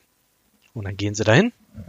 Und dann finden sie halt heraus, okay, das ist jetzt nicht hier irgendwie so eine kleine äh, Basis, in der jetzt nur noch irgendwie so ein paar Abtrünnige sind, äh, so die letzten, ähm, ja, die aus dem letzten Loch pfeifen oder so, sondern nee, das ist tatsächlich ähm, eine Forschungsstation. Und das war auch so dieser eine Moment, der jetzt auch schon wieder, fand ich persönlich, das ein bisschen schade, dass der das dann doch wieder zu sehr an Star Wars, an die Hauptserie vielleicht angeknüpft hat, wenn es das ist, was ich denke, was es ist. Ähm, und Das ist halt die Frage. ja, und zwar finden die ja dann äh, hier diese großen, äh, ich wollte gerade Reagenzgläser sagen, aber diese großen Tanks mit, was wohl aussieht wie Klone von irgendetwas. Also hier werden definitiv Experimente durchgeführt. Und es fällt auch das Wort ähm, M-Count durch den äh, durch diesen Dr. Pershing, die finden halt eine eine Aufnahme von diesem Dr. Pershing, dieser eine etwas äh, ähm, ja äh, eingeschüchterte Arzt äh, oder Wissenschaftler, der das Kind auch haben wollte, um es zu untersuchen. Und ja, es geht hier halt dran, dass ja the blood of the child, das Blut des Kindes, das hat einen sehr sehr hohen M-Wert. Und Leute, M-Wert, das M-Wort, was ist es? Magnesium. Ganz genau. Ähm, einen sehr hohen Magnesiumwert und entsprechend muss es seine Diät anpassen. Wir reden von Mediklorianern. Wir, wir sagen es, wie es ist. Mediklorianer wurden lange totgeschwiegen. They're back. They are back. Und das ist schon mal so, okay, krass, okay, es werden Experimente. Und was passiert noch? Man sieht eben diese Klone und man weiß nicht, sind das jetzt vielleicht, wenn man jetzt die letzte Episode angeschaut hat, also die letzte Star Wars Mainline Episode 9, ist das jetzt ein Palpatine-Klon?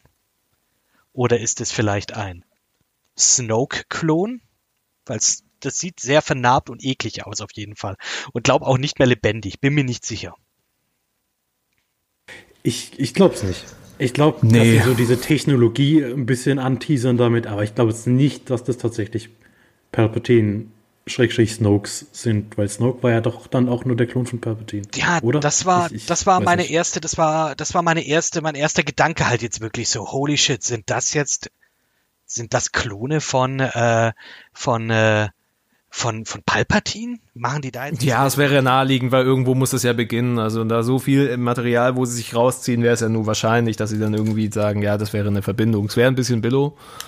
War ja richtig geil, sah es nicht aus. Es war ja alles irgendwie. Ja. ja, gut, aber das ist ja auch noch Jahre bevor hier irgendwie so äh, vor mhm. Episode 7 und so. Deswegen kann schon sein, dass die noch an den Anfängen sind. Ähm, ich, ich kann es nicht sagen. Es kann auch sein, dass die einfach da jetzt Experimente durchführen mit dem Blut eben der, ähm, ja, mit diesem hohen M-Wert. Äh, vielleicht versuchen sie halt irgendwie auf irgendeine Art ähm, Leute ranzuzüchten oder so zum so zu modifizieren, dass sie auch machtsensibel sind, also dass sie auch die Macht manipulieren können, weiß man jetzt nicht. Ähm, keine Ahnung, ich bin da super, super gespannt, aber ich fand, ja, es war eine super spaßige Folge. Ähm, und ganz am Ende, Moff Gideon auch hier wieder kurz am Start mit einem ominösen Blick auf sein Arsenal, dass irgendwelche ähm, ja, Rüstungen sind. Und ich sage, das sind Dark Troopers. Das sind im Prinzip Androiden-Versionen von Sturmtrupplern. Und nagelt mich nicht darauf fest. Ich, wo habe ich die denn gesehen? Ich glaube, die, die gibt's, äh, die siehst du ja, glaube ich, in Battlefront, glaube ich, sieht man die. Ich glaube, in Star Wars The Force Unleashed hat man die, glaube ich, auch gesehen. Dark Forces. Dark Forces, äh, Dark Forces, genau, da waren sie, glaube ich, sogar zum da ersten wurden Mal sie eingeführt. Äh, mit am Start. Mhm. Und das wäre cool, wenn sie dann so eine Droid-Armee, uh, Droid-Armee äh, aufbauen würden. Weiß ich nicht, aber finde ich cool. Ähm, auch hier wieder, für die, die wissen, was es ist, ist es geil. Für die, die es nicht wissen, ist es auch in Ordnung. Also wenn da, wenn man da jetzt nicht so viel weiß. Ähm, da bin ich jetzt auch, auch hier wieder, ich bin da einfach fucking gespannt. Aber gut, er muss ja auf mehr oder weniger Androiden zurückgreifen, weil wir in der Folge wieder gesehen haben, wie unfassbar dumm die Trooper sind. Also diese eine Szene, wo die Scout Trooper auf ihren Speederbikes die Verfolgung aufnehmen und nach gefühlten 10 Sekunden fahren zwei Speederbikes ineinander und explodieren. Die schaffen es nicht mal den Berg runter. Es, es, es war, es war so großartig. also ich habe schallend gelacht. Es war so dumm. Ja, ich habe. Es war voraussehbar. Und man denkt, so viel Skill, die können also. Nein, können sie nicht. ja, das ist, das ist ja, that, that's, that's the Stormtroopers vorher. Oh, ja, Gott. Also Schön auf jeden Fall ähm, der Transporter, in dem die drei ja äh, flüchten vor den Thais.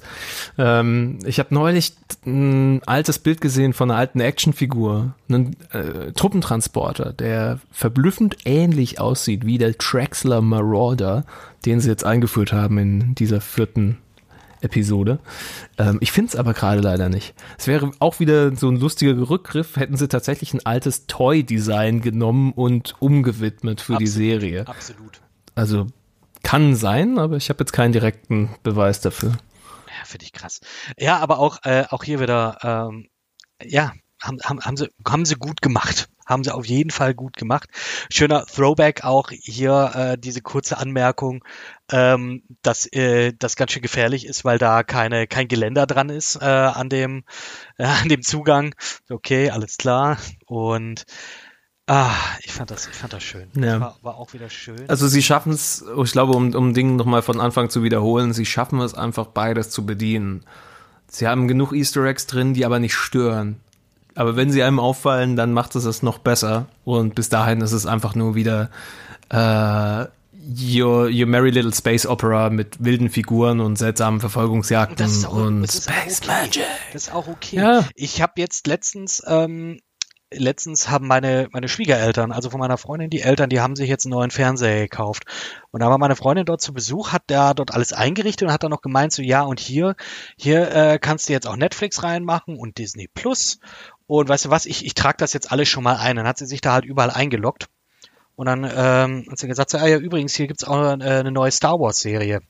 Und der Vater von, von ihr ist so, ja, ist nicht wirklich Fan-Fan, aber er schaut sich die gerne an. Und ähm, jedes Jahr, wenn ein neuer Star Wars-Film rauskommt, gehe ich mit ihm ins Kino. Star Wars und Godzilla und Bond. Jedes Mal, wenn neuer kommt, gehen wir da gemeinsam rein. Und ja, und dann hat er jetzt praktisch, hat sie ihm Mandalorian gezeigt. Und einen Tag später sagt sie so Bescheid, ja übrigens, der Vater hat dir was zu sagen. Und dann sagt er so, ja übrigens, ich habe gestern äh, sieben Folgen angeguckt. Er hat praktisch die, mehr oder weniger die erste Staffel einfach durchgebinged, weil er das so toll fand. Und ja, das, äh, er, ist, er ist auch drin. Und dann habe ich ihm aber auch noch erklärt, was das alles noch bedeutet. Was ist dieser Dark Saber, mit dem er sich da rausschnetzelt? Und was ist das und das und das? Ich weiß nicht, er hat wahrscheinlich nur die Hälfte verstanden, aber ist egal, weil er hat auch so Spaß. Also das ist wirklich für, ich sag, Casuals für, und für, äh, für die Hardcore-Fans ist es einfach toll. Das ist wunderbar. Und das ist so dieses Ding. Ähm, ich sag mal, wir sind jetzt so ein bisschen in dieser magischen Zeit, in der die ganzen Leute, die damals damit aufgewachsen sind, jetzt die Möglichkeit haben, ähm, das in ihren äh, kreativen Berufen auch auszuleben. Äh, Kotta, bestes Beispiel, Thundercat. Ähm, alleine der Name schon eine Anspielung. Äh, der wunderbare ja, ja. Bassspieler, der, ich weiß nicht, wie viele Videospiel- und äh, Film-References er in seine Liedern verbaut. Es ist wunderbar. Das ist, du kannst, äh, das Drunk-Album ist praktisch wie äh, vollgepackt mit Easter Eggs wie äh, eine ganze Staffel Mandalorian. Also es ist, es ist super. Und gerade das ist eine tolle Zeit, weil jetzt wirklich die Leute, die damit aufgewachsen sind, die da auch wirklich einen Fick geben auf dieses das ganze Universum und auf das ähm, dann auch mit Respekt behandeln, finde ich wahnsinnig toll. Und das, äh, ja, es ist, es ist eine geile Zeit am Leben zu sein möchte man jetzt hier sagen. Das ist sehr kitschig, aber ich finde es ich find's schön, ich finde es geil, dass wir das haben. Absolut. Und sehr limitiert auch in seiner Wirk in seiner Strahlkraft die Aussage, aber okay. Ja, absolut. Hey, hey. ich hab's mir auch gedacht, wir leben in geilen Zeiten. Mm, Nein, ja. Popkulturell auf jeden Fall. Musik aus Ausput und da bin ich voll bei dir. Genau dieses Ding, dass einfach Leute ihre persönlichen Helden jetzt hochleben lassen in ihrer eigenen Kunst, ist fantastisch. Neulich, äh, wenn du Thundercat gerade genannt hast, äh, es gibt dieses tolle Duett, welches sie für Adult Swim eingespielt haben. Er und Ariana Grande singen seinen Song Them Changes. Oh, ja. Und mhm er trägt, wenn man genau hinguckt, ein Neon Genesis Evangelion Pulli. Also, das ist fantastisch. Seine Single von Anfang des Jahres hieß Dragon Ball Durag. Baby girl, how do I look my Durag? Durag. I'm just trying to smash. Finde ich super. super. Ja. Übrigens, ähm, Macarons, blaue. Super. Das ist so albern, ist aber es ist schön. ja, es war, es war dieser Highschool-Movie-Moment. Du hast so einen kleinen, kleinen Klugscheißer-Charakter, der sich am Ende durchsetzt. Der, der Nerd, der Spezialkräfte hat, der, der, der gebullied wird, kriegt am Ende seine Macarons. Wie schön. Ich habe sehr gefühlt. Ja, und äh, was ich auch gefühlt habe, war die ganze schöne äh, Razor Crest, ähm, auch hier wieder äh, Luftschlacht gegen die TIE Fighter.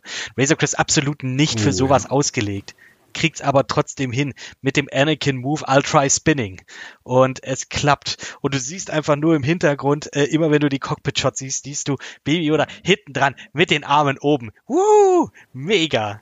Es ist so da geht mir das Herz auf und ich freue mich dann jedes Mal und dann kotzt er. und dann kotzt er. Aber er hat süß, er hat süß gekotzt. Ja, auf jeden Fall. War schön. Es war nicht so plötzlich wie Groot. Aber es war gut. Was würde. Es auch süß, wie sie zusammen getrunken haben, um das nochmal reinzuwerfen. Wo Baby Yoda probiert, unter den Helm zu gucken. Weil ich habe echt gedacht, der nimmt den Helm ab in dem Moment. Ja, gedacht, wow, so, der, der hat ihn schon halber ab. Der hat ihn schon halber ab. Ja, aber er hat ihn dann, er hat ihn dann zum Glück nur gekippt. Ich habe ja. hab gedacht, dass das irgendwie hier Sasha Banks und die anderen ihm letztes Mal vielleicht so viel eingeredet haben, dass er sagt, scheiße, ich zieh meinen Helm ab. Aber ja, wobei, wobei, ähm, ja schon, aber de, keine Ahnung, so in-Universe irgendwie dann auch, ja, okay. Klar, er muss irgendwann mal trinken und er muss irgendwann mal was essen. Ja. Ähm, aber hier, hier hat das einfach gepasst. Und ach, ja, um, da können wir jetzt auch drauf spekulieren, ob er in dieser Staffel auch nochmal seinen Helm abnimmt, ob man nochmal sein Gesicht sieht, ähm, ob es ein Wiedersehen auch mit Bo-Katan gibt, ähm, weil ich glaube, jetzt geht das Ganze so richtig los. Das war jetzt hier, wenn man das jetzt auch so sehen möchte, vielleicht auch ein Stück weit eine Füller-Episode, aber auch nicht so wirklich, weil auch hier wieder ähm, charaktermäßig viel gemacht wurde, äh, auch das angekündigt wurde oder so ein bisschen angeteasert wurde, dass Cara Dune auch hier eine etwas, äh, ich sag jetzt mal, düsterere Vergangenheit hat, zumindest so jetzt hier auch so mit, äh, mit, äh, mit ganz, Alderan ganz kurz, wenn so. wir das mal ansprechen Ja. dürfen. Wie dumm war dieser Dialog? Er hat sie gefragt, ob sie irgendjemand auf Alderan verloren hat. Der fucking Planet ist explodiert. Sie hat wahrscheinlich alle verloren. Also, ganz ehrlich, was, was soll die Frage? Was soll sie sagen? Ah, nee, du, die waren zufällig alle gerade auswärts.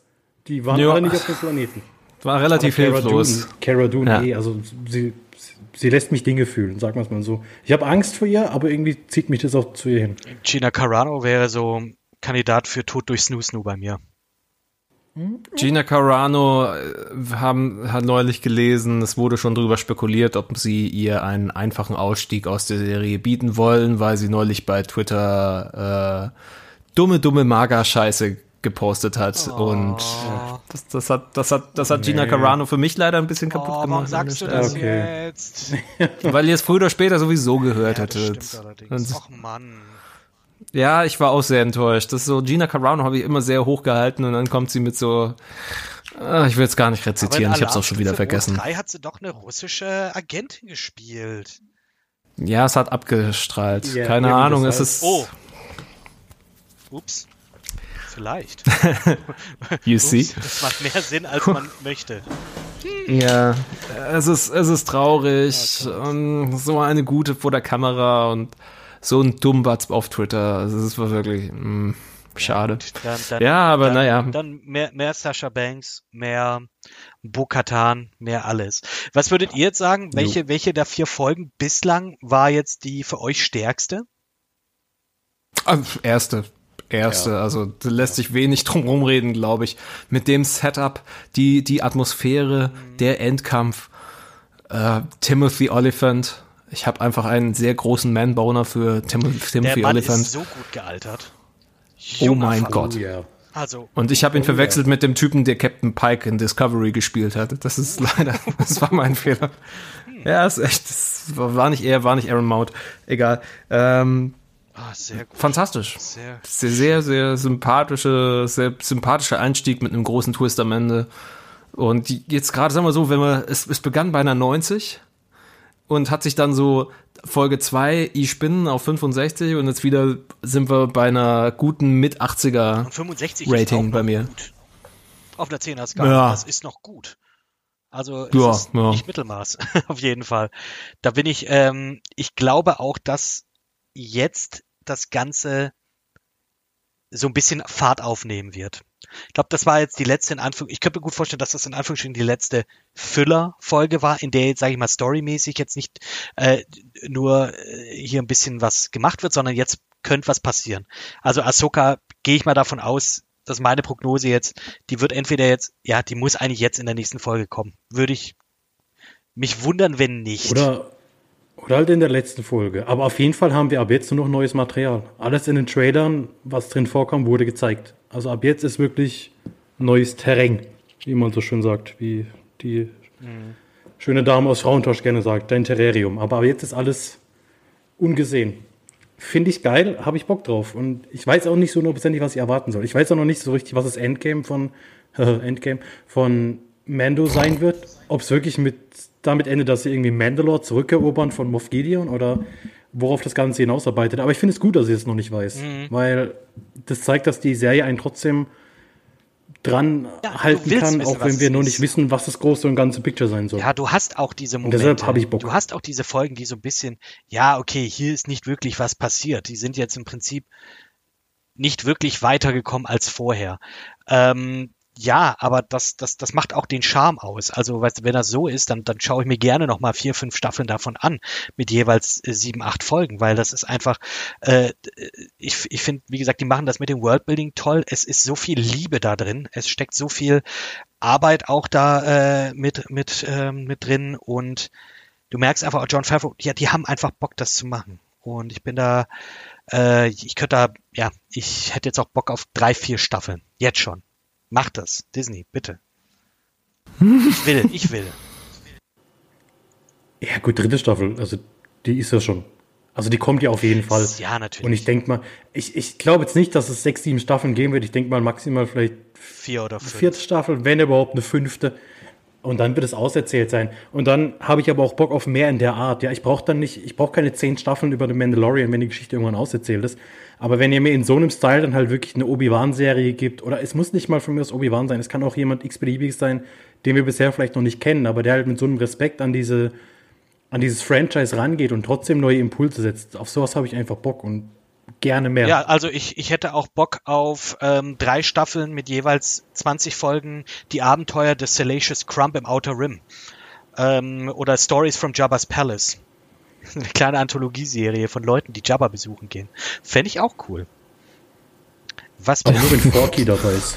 Nur wenn Forky dabei ist. Ja, Forky hätte ich auch Lust. Äh, wenn er wieder witzige Fragen stellt. Ähm, Forky aus Toy Story 4, Cotta, falls du den noch nicht gesehen haben solltest. Da hat mir die Kid oh. auch eine sehr gute Serie empfohlen, nämlich Forky. Forky, Forky as a question. Wenn du, das, du hast Mega. Disney Plus, schaust dir an, es sind einfach, wie viele Folgen sind es? Acht? Die gehen alle nur ja, so sechs, sieben Minuten. Und äh, Forky ist dieser neue Charakter aus Toy Story, äh, aus Toy Story 4, ähm, der ja simple Dinge des Lebens beantwortet. Was ist Zeit? Was ist Liebe? Und alles drumherum. Und es artet jedes Mal aus. Und es endet auch irgendwie gefühlt jedes Mal in einer existenziellen Krise. Aber es ist schön. Schau es dir auf jeden Fall mal an. Ähm, Braucht nicht noch mehr dieser Sorte, aber guter Tipp, danke. du, das hast du, das hast du an einem Tag. Das hast du, genau, an einem schönen Nachmittag, gediegenen hast du das durch. Ähm, und ja, wie gesagt, Osaka, äh, Ahsoka Tano, ich sag, nächste Folge kommt sie. Rosario Dawson wird sie spielen. Auch hier wieder, ich bin gespannt. Ich bin gespannt. Ich hab, ich hab so Bock. Ich hab so Bock jetzt. ja, vor allem bin ich auch mal gespannt, ob sie sie komplett im Make-up machen oder ob sie da auch irgendwie Motion Capture machen.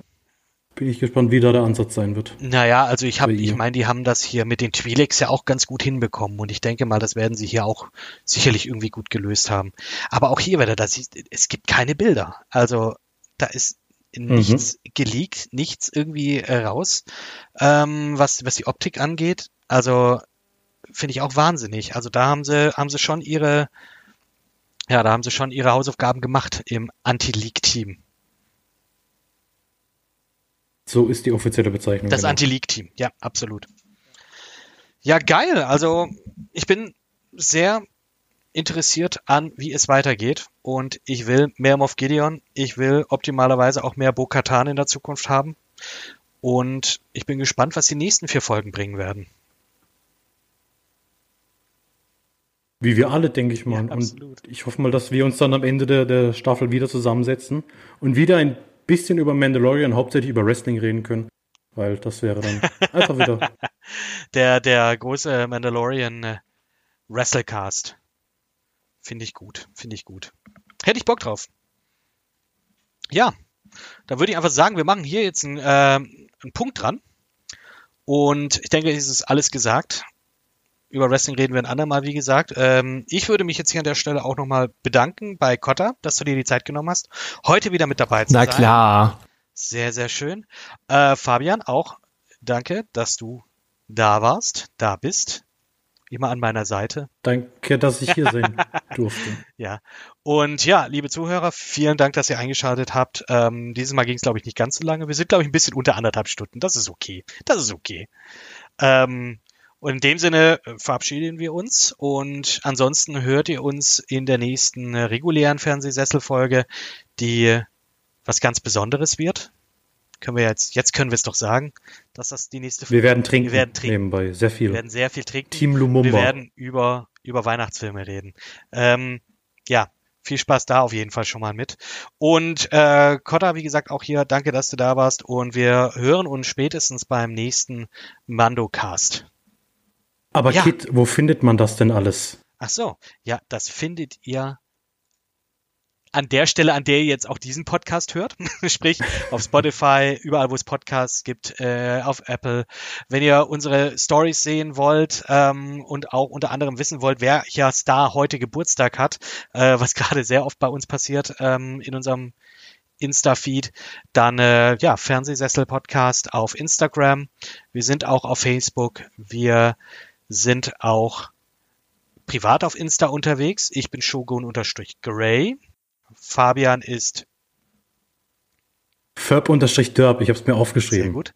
Und Kotta ist Kotta mit K. Richtig. Also, lasst ein Like da, wenn ihr wollt.